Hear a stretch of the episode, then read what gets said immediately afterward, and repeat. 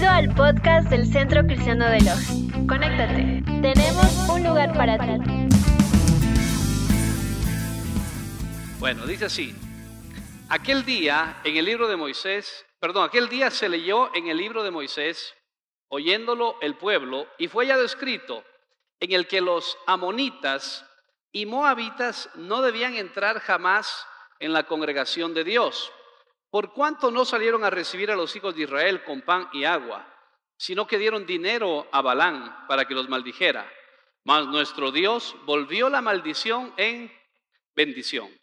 Cuando oyeron pues la ley, separaron de Israel a todos los mezclados con extranjeros. Y antes de esto, el sacerdote Eliasib, siendo jefe de la cámara de la casa de nuestro Dios, había emparentado con Tobías y le había hecho una gran cámara en el cual guardaban antes las ofrendas, el incienso, los utensilios, el diezmo del grano, del vino y del aceite, que estaba mandado a dar a los levitas, a los cantores y a los porteros y, a la, y la ofrenda de los sacerdotes. Hasta ahí vamos a orar. Señor, gracias por tu palabra, háblanos a través de ella te pido, Señor, que cada uno de nosotros entendamos el mensaje que tú tienes para nosotros. En el nombre de Jesús, amén y amén. Bueno, estamos en el mes de la santidad. Esta noche le quiero hablar bajo el mes de, el perdón, esta noche quiero hablar bajo el tema santidad práctica. La santidad para ser santidad tiene que ser práctica. Si no hay santidad práctica, no es santidad, es religiosidad, ¿verdad? Y no queremos ser religiosos, tampoco queremos ser libertinos, que son los dos extremos de la santidad. Entonces, cuando hablamos de santidad, no se asuste. La santidad tiene que ser practicada y tiene que ser algo natural en el hombre de Dios que la ha recibido de parte del Señor. Yo se lo explico esto el día domingo. En la palabra de Dios vemos grandes personajes, ¿verdad? que realmente por descuido no practicaron la santidad, porque vieron que Dios estaba con ellos sencillamente. Voy a poner algún ejemplo. Sansón. Sansón es la típica persona que está sirviendo a Dios y que Dios lo está respaldando. ¿Recuerdan lo que había pasado con Sansón? Sansón había sido escogido desde el vientre de la madre. Su nacimiento fue un nacimiento milagroso. Su madre no podía tener hijos, se le presenta un ángel y nace Sansón desde ahí. Y dice la Biblia que Sansón fue, ¿sabes qué? Fue nazareo. La palabra nazareo es consagrado o santo al Señor, aún desde el vientre de su madre. Pero ¿qué sucedió? Cuando creció, dice la Biblia, que Sansón comenzó a desviarse. Los nazareos, Sansón no es que perdió su santidad cuando se cortó el pelo, no, señores. Esa fue la última cosa que tenía Sansón los nazareos no podían acercarse a muerto, no podían beber vino, no podían comer uvas, no podían comer nada fermentado. Pero Sansón, ¿qué hizo? Todo lo que no debía hacer lo hizo. Mató a un león y se acercó después de muerto el león. Él no podía hacerlo. Comió miel del panal que le había nacido al león que él mismo había matado. No podía comer miel, menos de un muerto. Cuando mató a los mil filisteos, ¿con qué los mató? A ver si alguien sabe la Biblia. Ok, con la quijada de un burro. Es decir, cogió, si es una quijada de un burro, cogió un hueso y un hueso sale de un muerto. ¿Ok? ¿Qué no podía hacer? No podía hacer un montón de cosas. No podía acercarse a nada inmundo, pero le gustaba la timnatea, que estaba fuera de Israel. Después le gustó una filistea ramera y terminó con quién? Con la tercera mujer que tuvo, Dalila. Es decir, Sansón siempre estuvo diciendo, a mí no me pasa nada, Dios está conmigo, Dios me está respaldando, pero el momento, hermano, en que perdió su caballera fue lo último que Sansón tenía de Nazareo. Todo lo demás lo había perdido. Entonces su santidad vino abajo y Dios dejó de respaldarlo. ¿Por qué? Porque a veces los seres humanos somos así. Pensamos que la santidad es un asunto de guardarlo en el templo y no en la vida diaria. Cuando una persona se convierte a Cristo, debe entender que toda la vida se convirtió a Cristo. Es decir, su vida física, su vida familiar, su vida en su trabajo, en, lo que hace, en lo que camina, en todo lo que hace se convirtió. no se convirtió solamente en el templo, se convirtió en su totalidad. Por eso la santidad tiene que ser práctica y tiene que ser vivida en todas las áreas nuestras, ¿verdad? Así que la santidad realmente respalda y puede darte exactamente conquistas que nadie más las tiene porque Dios está respaldando. Mire, mi querido hermano, cada vez que Dios quiso arreglar algo, ¿sabes qué hizo? Primero arregló la santidad práctica del pueblo.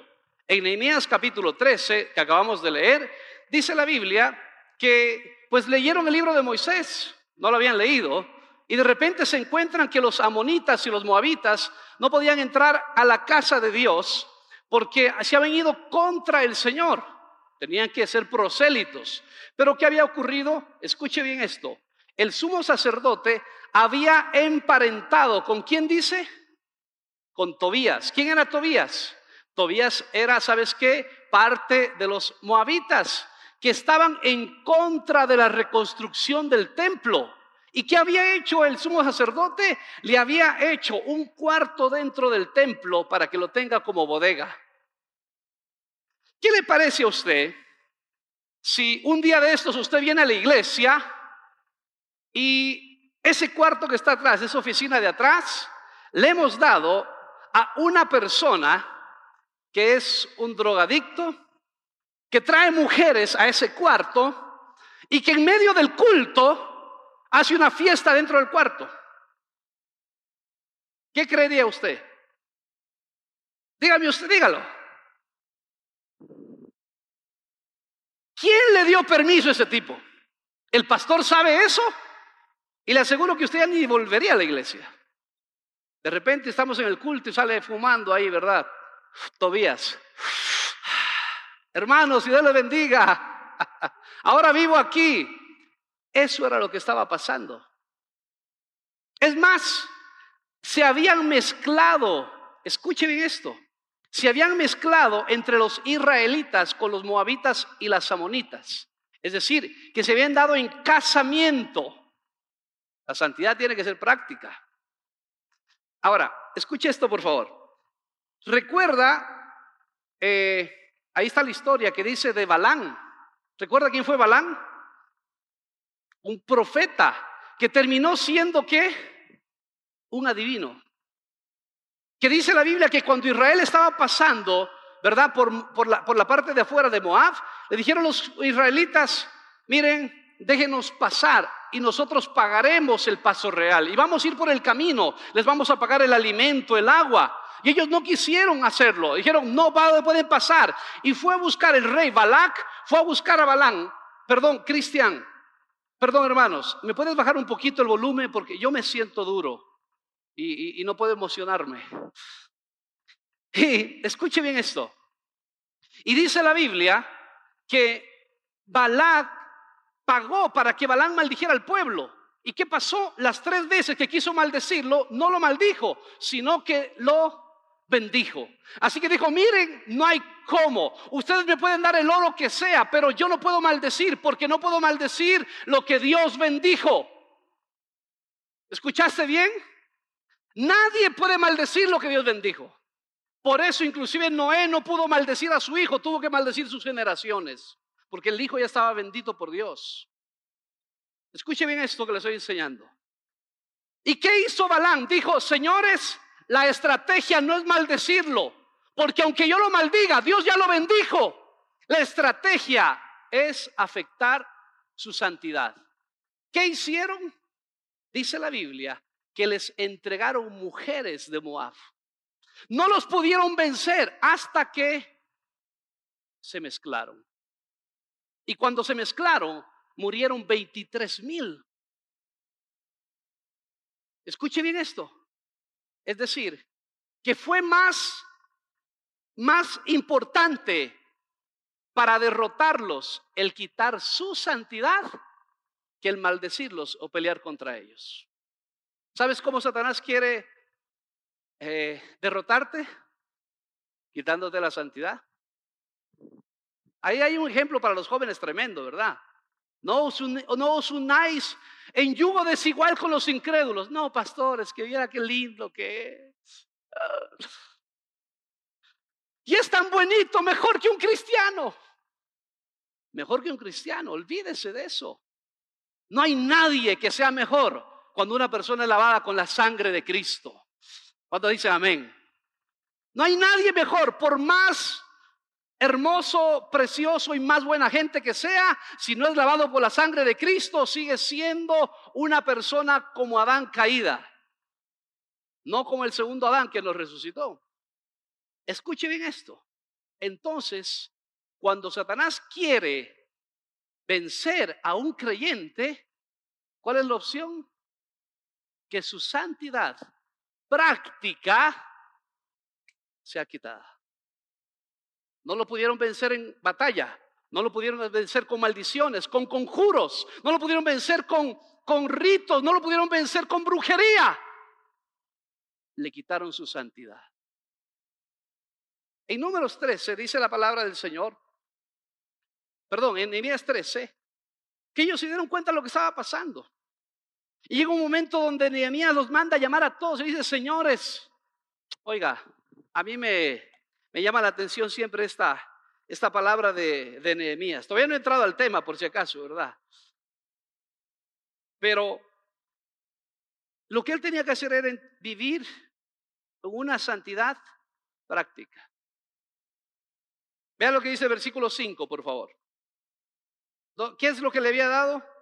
Y le había hecho una gran cámara en la cual guardaban antes, ¿qué guardaban antes?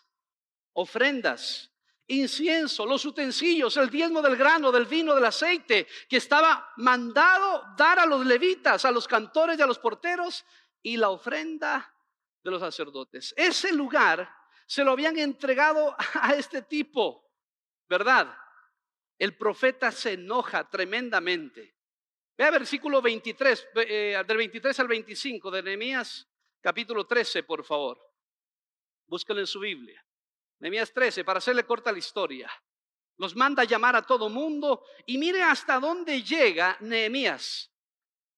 Y vi asimismo aquellos días a judíos que habían tomado mujeres de Asdod, amonitas y moabitas, y la mitad de sus hijos hablaban la lengua de Asdod, porque no sabían hablar judaico, sino que hablaban conforme a la lengua de cada pueblo.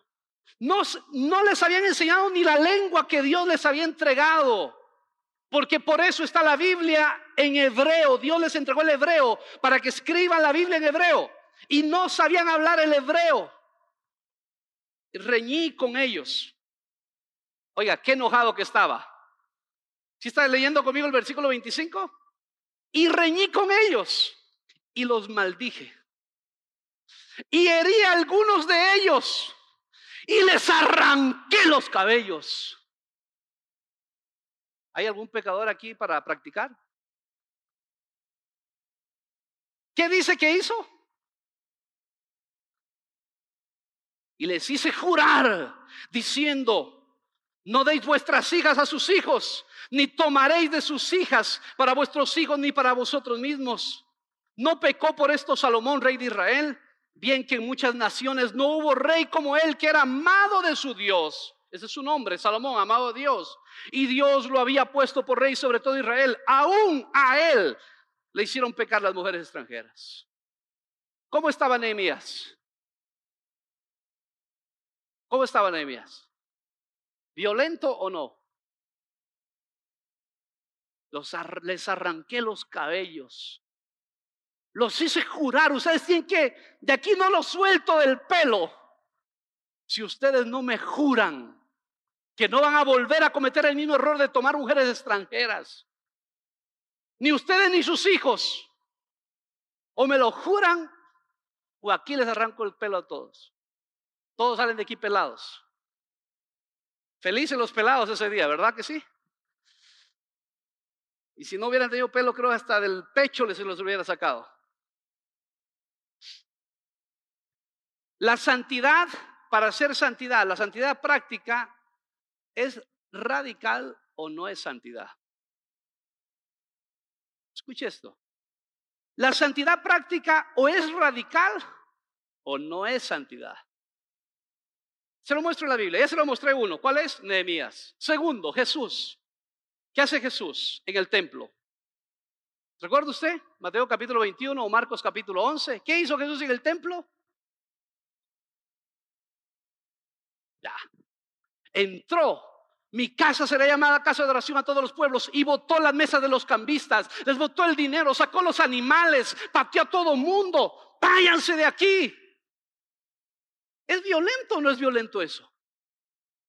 Ay, no, es que la gente se puede asustar, pastor. Y si les digo que eso está mal, ¿y si se van? Mejor que sepan lo que es el Señor. Ezequías y Nehemías. Dice la Biblia que sacaron la basura fuera del patio y fue violento lo que hicieron. Hermano, podría contarle de persona, persona tras persona. Hay solo una ocasión donde la sangre no, no se puede limpiar. ¿Y sabes cuándo? Cuando se mezcla con lo profano. Es decir, que cuando se juega con Dios, cuando nosotros no somos radicales en nuestra santidad, cuando no estamos dispuestos, hermano, a perder nada por la santidad, cuando es fácil mentir, cuando es fácil decir, cuando es fácil, hermano, no sé, dejar de hacer la voluntad de Dios, cuando nos toca, no sé, hermano, entregarle a Dios, por ejemplo, versículo 5 de Nehemías 13, les tocaba entregar el diezmo y no había ni dónde ponerlo. Cuando la gente, hermano, le toca entregar a Dios su diezmo y no lo quiere ni entregar. Cuando la gente tiene que ofrendar y dice, no, esto no puedo, no puedo entregar el diezmo porque no me va a alcanzar. Y por eso es que no tienes, porque no diezmas. ¿Dónde está en la Biblia? Mateo 23, 23, Nuevo Testamento. No está ni en el Antiguo ya. Ah, no, pastor, es que la santidad pareciera para el creyente es no hacer. Escuche esto. Entonces la gente se piensa que la santidad está todo en negativo. No adulterarás, no robarás, no mentirás, no dirás falso testimonio, en fin, pero no es cierto. La santidad no es solo negativo, la santidad también es positiva para ser práctica. Cuando Dios dice, perdona, no dice no perdones. Perdonar es algo positivo. Ya no dice no perdones, dice perdona, ama, obedece. Entonces la santidad ya no solamente es negativa, sino también que es eh, positiva y es en lo práctico. Ya no es solamente no hacer, sino que se convierte ahora que en hacer. Hermanos, la palabra del Señor nos muestra cada vez que una persona fue, mi querido hermano, violento en su santidad, Dios siempre la respaldó. Bendito es el Señor. Daniel capítulo 3, tres jóvenes, recuerdan ustedes, ya no les cuento la historia, solo para recordarles, violentos en su santidad. Oh rey, no te vamos a obedecer ni nos vamos a inclinar delante de tu ídolo. Si tienes que enviarnos al horno, nos envías al horno y sepas que Dios puede salvarnos. Y si no, no adoraremos al horno. ¿Qué sucede? Dios lo respalda. Daniel capítulo 6. Al mismo Daniel, nadie puede orar a otro Dios, solamente se debe pedir al rey. Daniel abre la ventana y tres veces ora a Dios al día. Daniel, o te arrodillas y, existe, sí, lo hice. Vas al foso, al foso voy. Fueron violentos en su santidad. Pero quiero decirte, mi querido hermano, que cuando una persona se decide por Dios, entonces Dios se va a decidir también por ella. No hay una sola persona que no sea violenta en su santidad, que Dios no vaya a respaldarlo. Aleluya. ¿Cómo está su santidad práctica? ¿Es una santidad que titubea? Porque donde te ven titubear, tú estás perdido. Donde una persona te ve titubear en tu santidad, ahí se quedó y se estacionó. Es más, Satanás va a querer, mi querido hermano, hacerte titubear en tu santidad. Dios siempre, Dios saca todo a la luz, inclusive lo tibio. ¿Recuerdas Apocalipsis 3, 15, 17? ¿Qué dice? Yo conozco tus obras, que ni eres frío ni caliente. Ojalá fueses frío o caliente, pero por cuanto eres tibio y no frío, ni caliente te vomitaré de mi boca. Al tibio, Dios lo saca a la luz y la vergüenza. Y escuche, Dios dice, ojalá fueses frío o caliente. Tibio, nada. Sancochaditos, nadie. Ah, qué lindo el Evangelio. Pero tampoco hay que ser exagerado. Qué chévere lo que la palabra de Dios dice. Pero eso tiene que ser el líder, el pastor. Yo no. Hermano, para que tú sepas, tú estás en una iglesia donde todos los que estamos aquí somos ministros del Señor. Donde tú eres un ministro, un hijo de Dios. Donde tú eres un siervo de Dios. Si tú piensas que yo te veo a ti como un hermanito, tú te equivocas. Porque yo te veo como Dios te ve en su palabra, ministro de un nuevo pacto y comprado y lavado por la sangre de Cristo. Ese eres tú. Y tu santidad tiene que ser exactamente la misma santidad mía. No podemos hacer la diferencia porque si no llegaríamos a ser como los nicolaitas que ya le he hablado mucho a ustedes. Ah, si el clero una cosa y otra cosa. No, no podemos ser tibios en lo que hacemos. No podemos, mi querido hermano, pensar, ¿verdad?, en que Dios nos va a aceptar así. En la Biblia hay muchas personas que fueron tibias y que sabemos cómo terminaron. Solo por ejemplo, Saúl, el rey Saúl. Saúl Dios no lo desechó de una vez, le dio la oportunidad de pedir perdón. La historia de Saúl ya usted la sabe. Primera vez dice la Biblia que eh, realmente se adelantó al sacrificio. Y la segunda vez tomó lo que no debería tomar. Es decir, que la que la primera vez él pudo haberse arrepentido, la segunda vez ya Dios no soportó nada.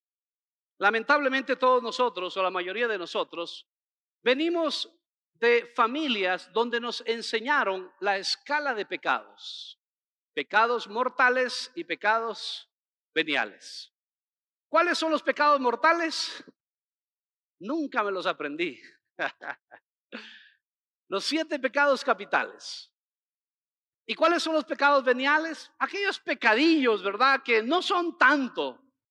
Una cosa es mentir y, que tenga que ver con la muerte de una persona, pero otra cosa es mentir para salvar a una persona. Entonces nos dieron como ciertos niveles. Hay pecados que te llevan a la muerte y hay pecados que no, que son buenos. Por eso se llaman veniales. ¿Cómo es eso? No, no puede ser. Y a veces tenemos esa escala de pecados aún siendo creyentes. Porque pensamos qué es lo que se hace y lo que no, y lo que no se hace, si es que es bueno o no es malo. Entonces pensamos que murmurar no es tan malo como matar. Odiar no es tan malo como asesinar. Entonces, ¿sabes qué? Esa escala de pecados ha hecho que seamos tibios en nuestra santidad. Y después oramos, Señor, pero ¿por qué si te estoy siguiendo? Si estoy contigo, Señor. Y Dios dice, mmm, hijito, hijito, ¿cómo está tu santidad práctica? Dios no puede honrar si no lo honramos. Dios no puede estar, mi hermano, apoyando algo que Él dice que no. En la santidad práctica siempre se habla acerca de dos cosas. Te voy a enseñar esto, es un poquito algo, algo que, me, que me gusta enseñar. La santidad práctica tiene que ver sobre todo con dos cosas. Que en la segunda va una tercera, pero yo digo dos cosas. La santidad práctica tiene que ver con lo que vemos, con lo que ven nuestros ojos. Em, Jesucristo dijo, si tu ojo derecho es ocasión de, de caer, ¿qué hay que hacer? Sácatelo. No es literal, por si acaso, porque si no, si éramos ciegos toditos. Si tu ojo derecho es ocasión de, de caer, sácatelo, porque es mejor entrar tuerto, ¿verdad? Al cielo que con ambos ojos al infierno. Proverbios 27, 20 dice, el Seol y el Abadón nunca se sacian. Así los ojos del hombre nunca están satisfechos. ¿Qué le parece? ¿Problemas con qué? con lo que vemos. Algunas personas dicen que estamos viviendo en la generación del entretenimiento. ¿Está de acuerdo o no está de acuerdo? hace 20, 30, años atrás, ¿verdad? Que es mi, mi tiempo de joven, de adolescente, y si voy 35 años atrás, 40, mi tiempo de niño, ¿cuáles eran nuestros juegos y nuestro entretenimiento? ¿Recuerdan algunos? Están haciéndose toditos los, no me acuerdo, pastor, esa época tan, atrás. Bueno, eh, ¿cómo nos entreteníamos nosotros? Trompo. ¿Ah? Las bolitas. Y hacíamos recluta las bolitas, ¿verdad? Y a la moña y capillo. ah, tapillas. Ok, todas esas cosas y con un ratoncito. Ese era nuestro juego. Y en la noche llegábamos sudaditos a la casa, ¿verdad? No teníamos que ver. Había una televisión que había que mover una antena. Mueve, mueve la antena y corrían a mover la antena y verdad la movían la antena. Ahí, ahí, ahí, cuando la soltabas iba para otro lado, era un relajo, ¿verdad? Apagaban el televisor y se hacía todo en un solo puntito, todo el televisor ahí. Y uno lo quedaba viendo al puntito ahí, ¿verdad? Tiempos, en fin. El entretenimiento que teníamos era un entretenimiento, por decirlo así, ¿verdad? Donde disfrutábamos en cierta forma relacionarnos. El día de hoy el entretenimiento de las personas, ¿dónde está? En su celular. Es más, selfie, ¿no? Las mujeres andan con el celular aquí o se lo ponen ahora aquí, ¿ha visto? Y si lo andan en el vibrador, hacen...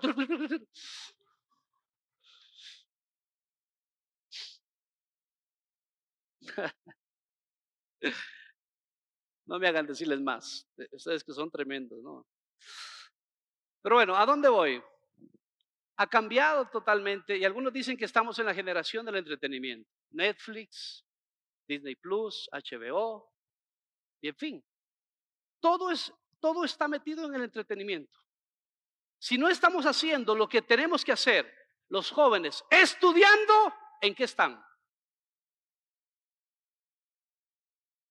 Y si los adultos no están trabajando y a veces estudiando, están haciendo lo que no deben hacer. Y trabajando y están haciendo lo que no deben hacer. Debemos tener cuidado con lo que vemos, porque la santidad puede perderse por lo que usted ve. Job, un hombre de Dios, capítulo 31, versículo 1-4. Hice pacto con mis ojos. ¿Cómo pues había yo de mirar a una virgen? Qué tremendo, ¿no? Hice, ¿qué dice? Pacto con mis ojos. Porque ¿qué galardón me daría de arriba Dios? ¿Y qué heredad del omnipotente de las alturas? ¿Qué Dios me va, cómo me va a premiar Dios ¿qué me entregaría, dice, en esta tierra? Versículo 3 de Job 31. No hay quebrantamiento para el impío y extrañamiento para los que hacen iniquidad. No ve él mis caminos y cuenta todos mis pasos. La gente ha sido anestesiada definitivamente con lo que es el asunto del entretenimiento y con lo que vemos, ¿verdad? lamentablemente. Y Jesucristo dijo que si tus ojos eran buenos, entonces, ¿qué dijo? Todo lo demás es bueno. Los ojos son las ventanas del alma. Si tus ojos son buenos, todo lo demás es bueno. Si tus ojos son malos, todo lo demás es malo. Santidad práctica. Si tú tienes problemas con pornografía, no debes tener un celular para ti. No puedes estar viendo un computador solo o en un lugar solo.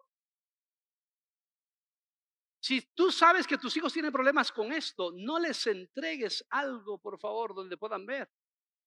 Y te quiero decir lo siguiente, y si tienes un televisor, que sea en un lugar público. ¿Sabes cómo se llama eso? Santidad práctica. Pastor, ¿qué hago? Tengo esos problemas. Bueno, comienza a hacer cosas prácticas. La Biblia dice en 1 Tesalonicenses 4, ¿quién quiere saber la, voluntad de Dios para su vida? ¿Quiere saber? La voluntad de Dios es vuestra santificación.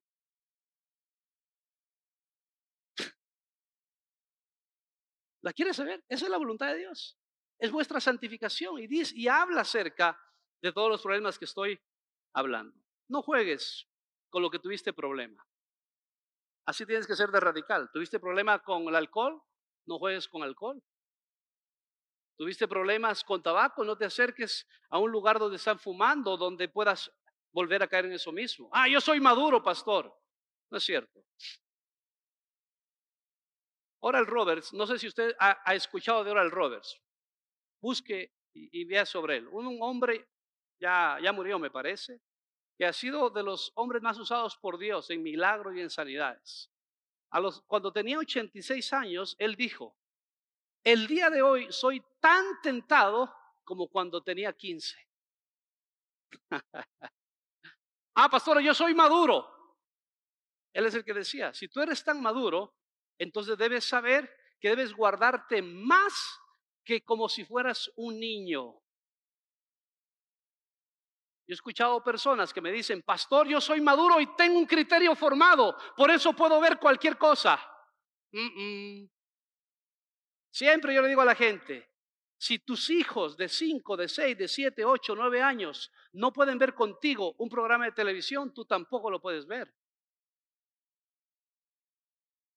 ¿O no? ¿Se ha dado cuenta cómo nos han ido engañando en esto? Para mayores de 18, ah, yo tengo 34. Lo puedo ver dos veces casi.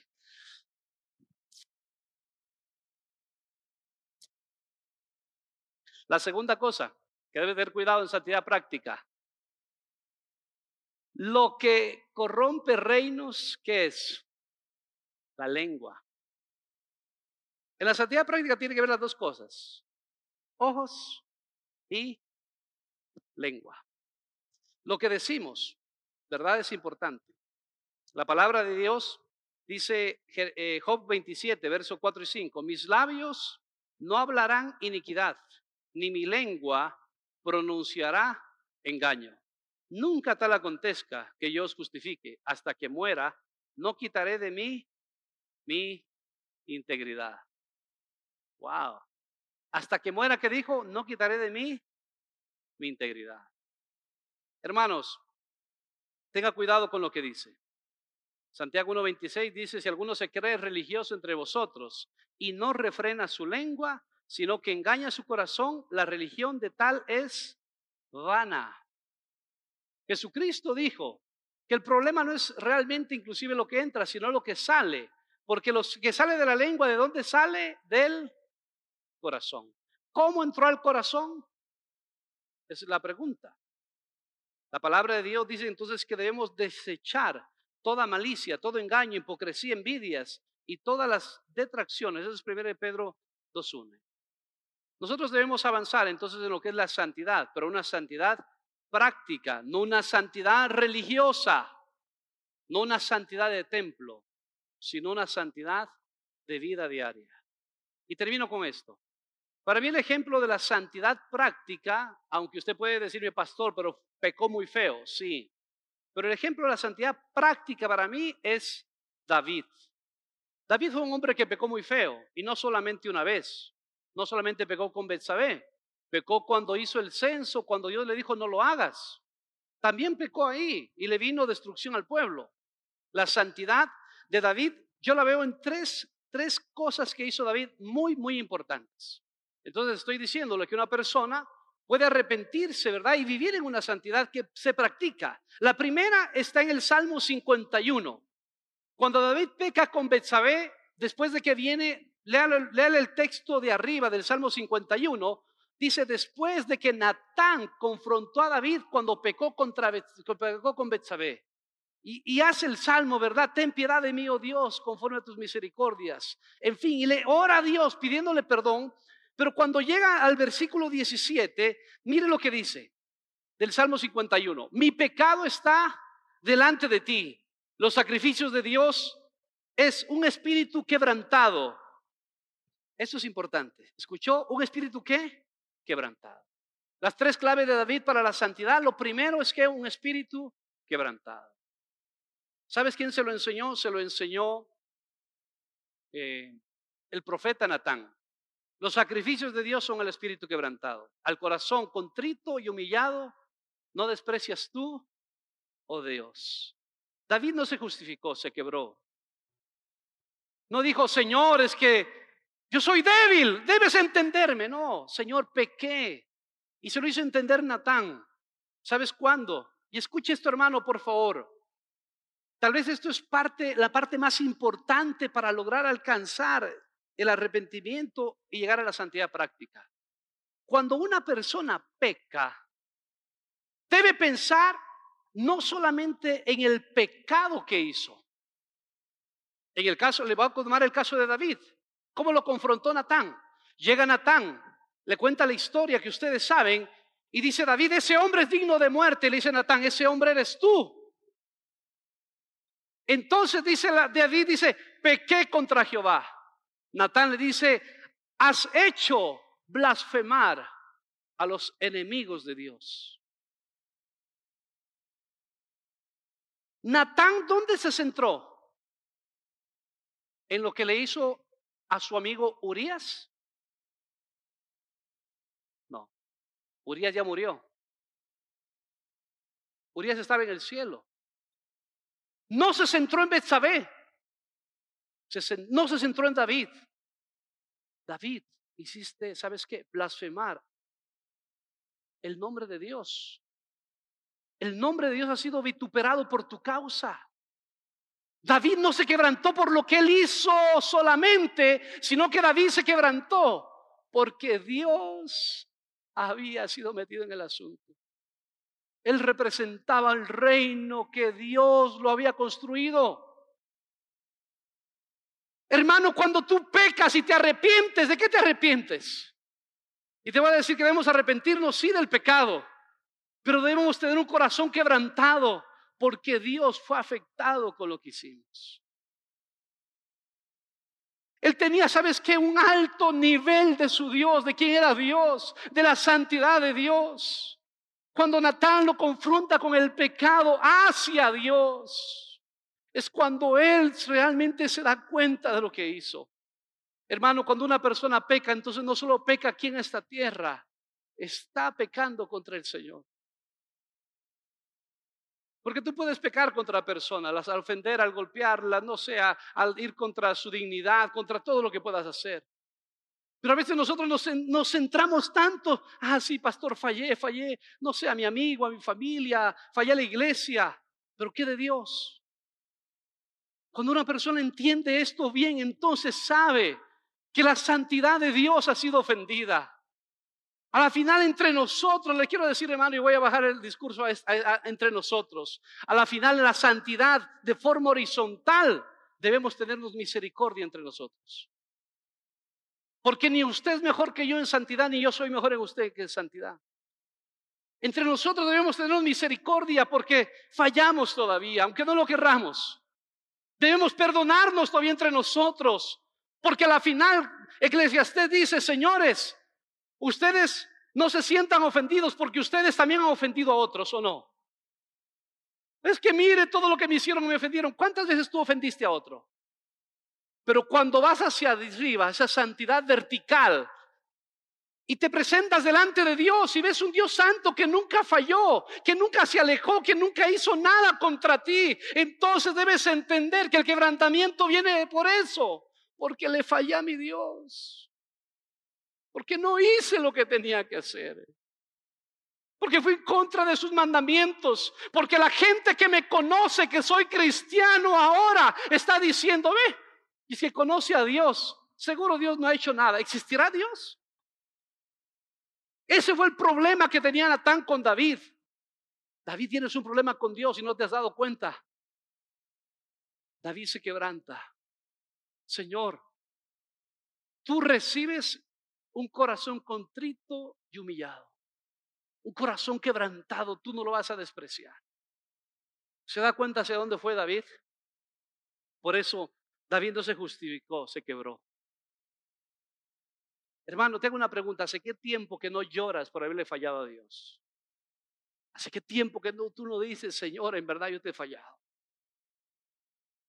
Y a veces no te da ya nada de haberle fallado a Dios. Entonces vas a tener un problema con tu santidad progresiva.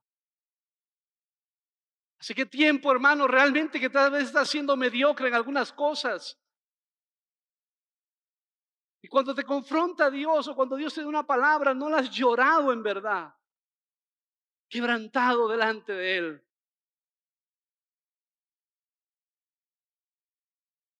La segunda cosa que yo veo en David es que David se dejaba examinar por Dios. Salmo 25, verso 4. Muéstrame, oh Jehová, tus caminos. Enséñame tus sendas. Escuche, examíname en tu verdad. Wow. Examíname en tu verdad y enséñame, porque tú eres el Dios de mi salvación. En ti he esperado todo el día. Salmo 139, verso 23, todo de David. Examíname, oh Dios, y conoce mi corazón. Pruébame y conoce mis pensamientos. ¿Cuántos estarían dispuestos a decirle eso al Señor? Conoce mis pensamientos y ve si hay en mi camino de perversidad y guíame en el camino eterno. ¿Qué palabras? Enséñame tu camino, escudriñame, examíname, pruébame. Mira si hay en mi camino de, iniquidad Sabes que yo, yo, yo, yo eh, con el tiempo he visto esto, que mientras más conoces a Dios, más defectuoso te ves. Mientras más profundizas con el Señor, es como que el Señor con su linterna te va mirando y tú dices, uy, no sabía que tenía esa mancha aquí, ¿verdad? Y después te muestra, ah, Señor, cuando quieres crecer espiritualmente, debes crecer en santidad. Y comienzas a orar y generalmente, mi querido hermano, en esto a veces somos muy habladores, aun cuando oramos con Dios. ¿Cuántas veces tenemos que quedar solamente, Señor, pidiéndole que nos examine?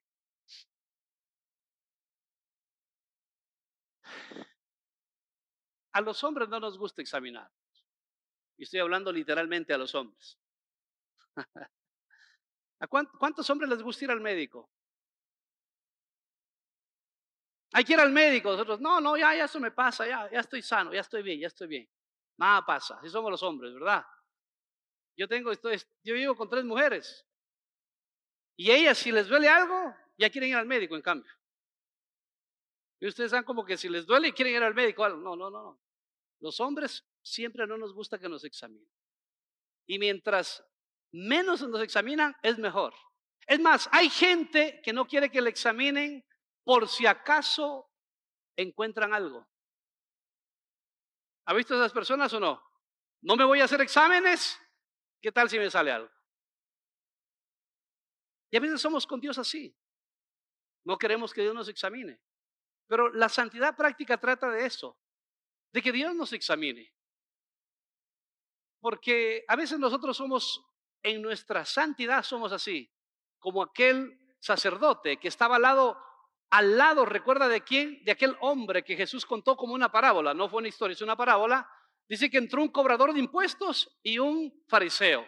Y el fariseo oraba consigo mismo, no dice con Dios, oraba consigo mismo diciendo, gracias Señor, no soy como este cobrador de impuestos. Ayuno dos veces a la semana. ¿Con quién se estaba comparando? Con su hermano. Eso se acaba el momento, ¿sabes dónde? Ese orgullo espiritual, cuando dejamos que Dios nos examine y nos dejamos examinar en su luz. Que su linterna venga sobre nosotros. Y termino con esto, lo tercero que tenía David. Se quebrantaba cuando fallaba con Dios. La segunda cosa que era, se dejaba qué?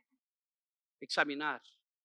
Y cuando Dios le decía a David algo, entonces David obedecía. Tres cosas de la santidad práctica. Quebrantarse, ¿Qué más? dejarse examinar por Dios.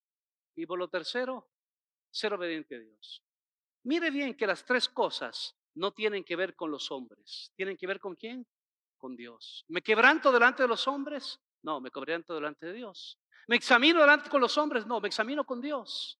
Y lo tercero, ¿obedezco a los hombres? No, obedezco a Dios. Porque la santidad viene de Él. David No pedía, ¿verdad? Garantía. Señor, pero si lo vas a hacer. No, no. Él simplemente consultaba a Dios y comenzaba a obedecer ahora. Hermano, piensa en esto, porque va a ser el último mensaje de santidad directa de este mes de marzo, por lo menos. ¿Con qué luchó Dios todo el Antiguo Testamento con su pueblo?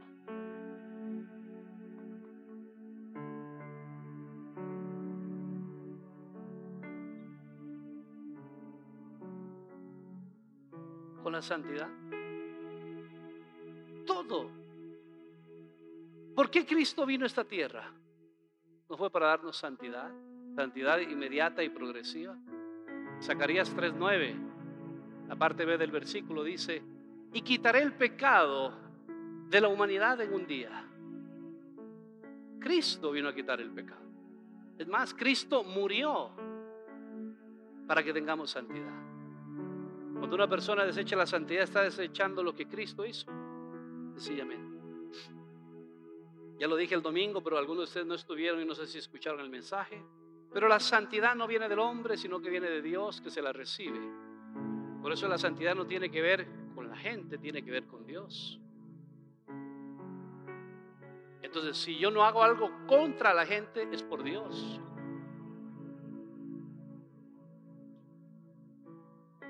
David decía en el Salmo 51, así termina el Salmo 51, entonces los transgresores se convertirán a ti. Salmo 51 es un salmo donde David está reconociendo su pecado, se humilla delante de Dios y termina diciendo, entonces los transgresores se convertirán a ti.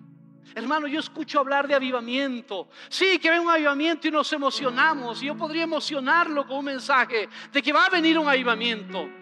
Pero todas las veces el avivamiento ha venido primero con un movimiento de santidad un movimiento donde la santidad era lo más importante. Josías, en el avivamiento de Josías, avivamiento bíblico. Viene la palabra, limpia todo lo que hay en ellos, sacan todo lo inmundo del templo de sus vidas, la idolatría, todo, absolutamente todo, limpia la nación, entonces viene un avivamiento, el avivamiento de Ezequías, primero limpieza y luego viene avivamiento. Y podría decirle vez tras vez lo mismo, en el siglo XVIII, finales del siglo XVIII y principios del siglo XIX, hubo un movimiento que se llamaba el movimiento de la santidad. Lo inició realmente los Wesley, que después se convirtió en una iglesia que se llama la iglesia metodista.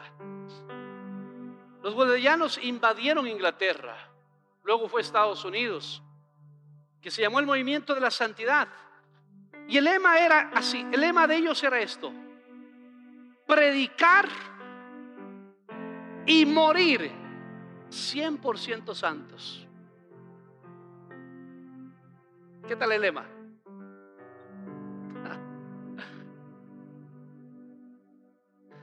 Esta iglesia nace en un avivamiento que se llama el, avivamiento de la calle Azusa, 1906. ¿Sabes de dónde sale ese avivamiento? Del movimiento de la santidad donde la gente comenzó a buscar al Espíritu Santo de Dios porque se dieron cuenta de lo que dice Romanos 1.4 y 1.14, que el Espíritu Santo es el Espíritu de la santidad. Y comienzan a pedirle perdón a Dios y realmente a renunciar a sus pecados. ¿Y sabes qué es lo que pasa ahí? Ahí sucede todas las cosas, en donde las cosas comienzan a transformarse en sus vidas. La gente comienza a convertirse. Porque el día de hoy le tenemos a veces temor de decir a una persona que debe ser santa. Se puede ir, pastor, si es nueva. Ellos no, ellos le decían, Dios nos llamó a santidad y Dios quiere que viva santamente. Y lo primero que buscaban después de que aceptaran a Cristo era que recibieran el bautismo del Espíritu Santo, con la evidencia de hablar en otras lenguas. Porque ellos decían que una persona que recibe el Espíritu Santo debe vivir santamente y que el Espíritu Santo les dé el poder para ello. Escuche hermano lo que le estoy diciendo. Queremos avivamiento. Avivamiento no viene sin santidad.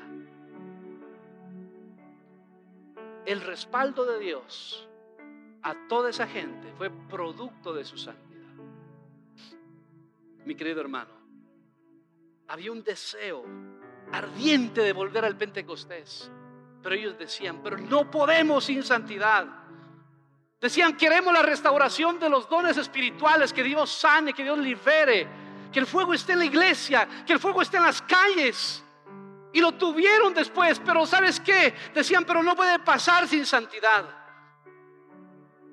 Esto fue anterior al avivamiento de 1900. Se puede ver en la Biblia, en el Antiguo Testamento, en el Nuevo Testamento. Dios limpia y luego envía avivamiento.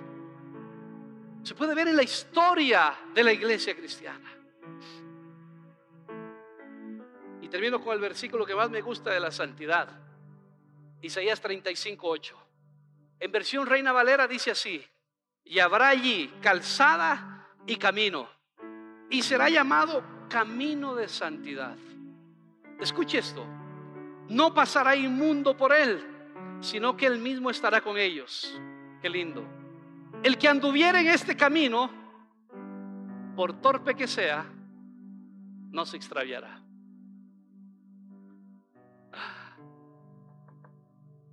Eso es Reina Valera. Me gusta Dios habla hoy. Dios habla hoy, dice, y habrá por ahí camino, y será llamado camino de santidad.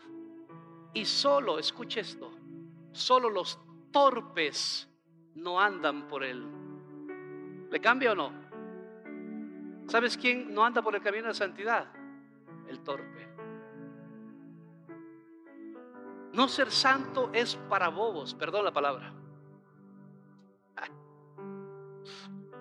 Porque cuando tú eres santo, Dios te va a respaldar. Hace unos años atrás, un hermano se me acerca y dice, pastor, ore por mí, estoy teniendo mucha lucha, muchos problemas en mi trabajo. Estamos metidos en un proyecto, les enviaban el dinero de otro país y dice, y mis compañeros, cuando se van, piden viáticos, dice, exagerados y se demoran lo que no deberían demorarse. Entonces, cuando me mandan a mí a hacer el mismo trabajo, yo lo hago en un día. Ellos dicen, lo hacen en una semana supuestamente y ya vienen el viernes porque ya ahí acabaron. A mí me mandan el lunes y yo regreso el martes, ya estoy de nuevo en el trabajo. Y mis compañeros me cogieron y me dijeron, hey, ¿qué te pasa? ¿No ves que nos pagan viáticos por todo lo que nos demoramos y más ganamos en viáticos? Y yo dijo, no, yo hago mi trabajo. Y, sabes qué, y le quisieron, quisieron poner una trampa. Tengo corta la historia porque se me acabó ese tiempo hace cuatro minutos ya. El el proyecto siguió durante cuatro años más y el único que permaneció en todo el proyecto fue él. Todos los demás fueron cambiados. El único que permaneció fue él. ¿Sabes por qué? Porque Dios respalda al que tiene una santidad práctica, no una santidad religiosa. Santidad no es andar ahí con velo,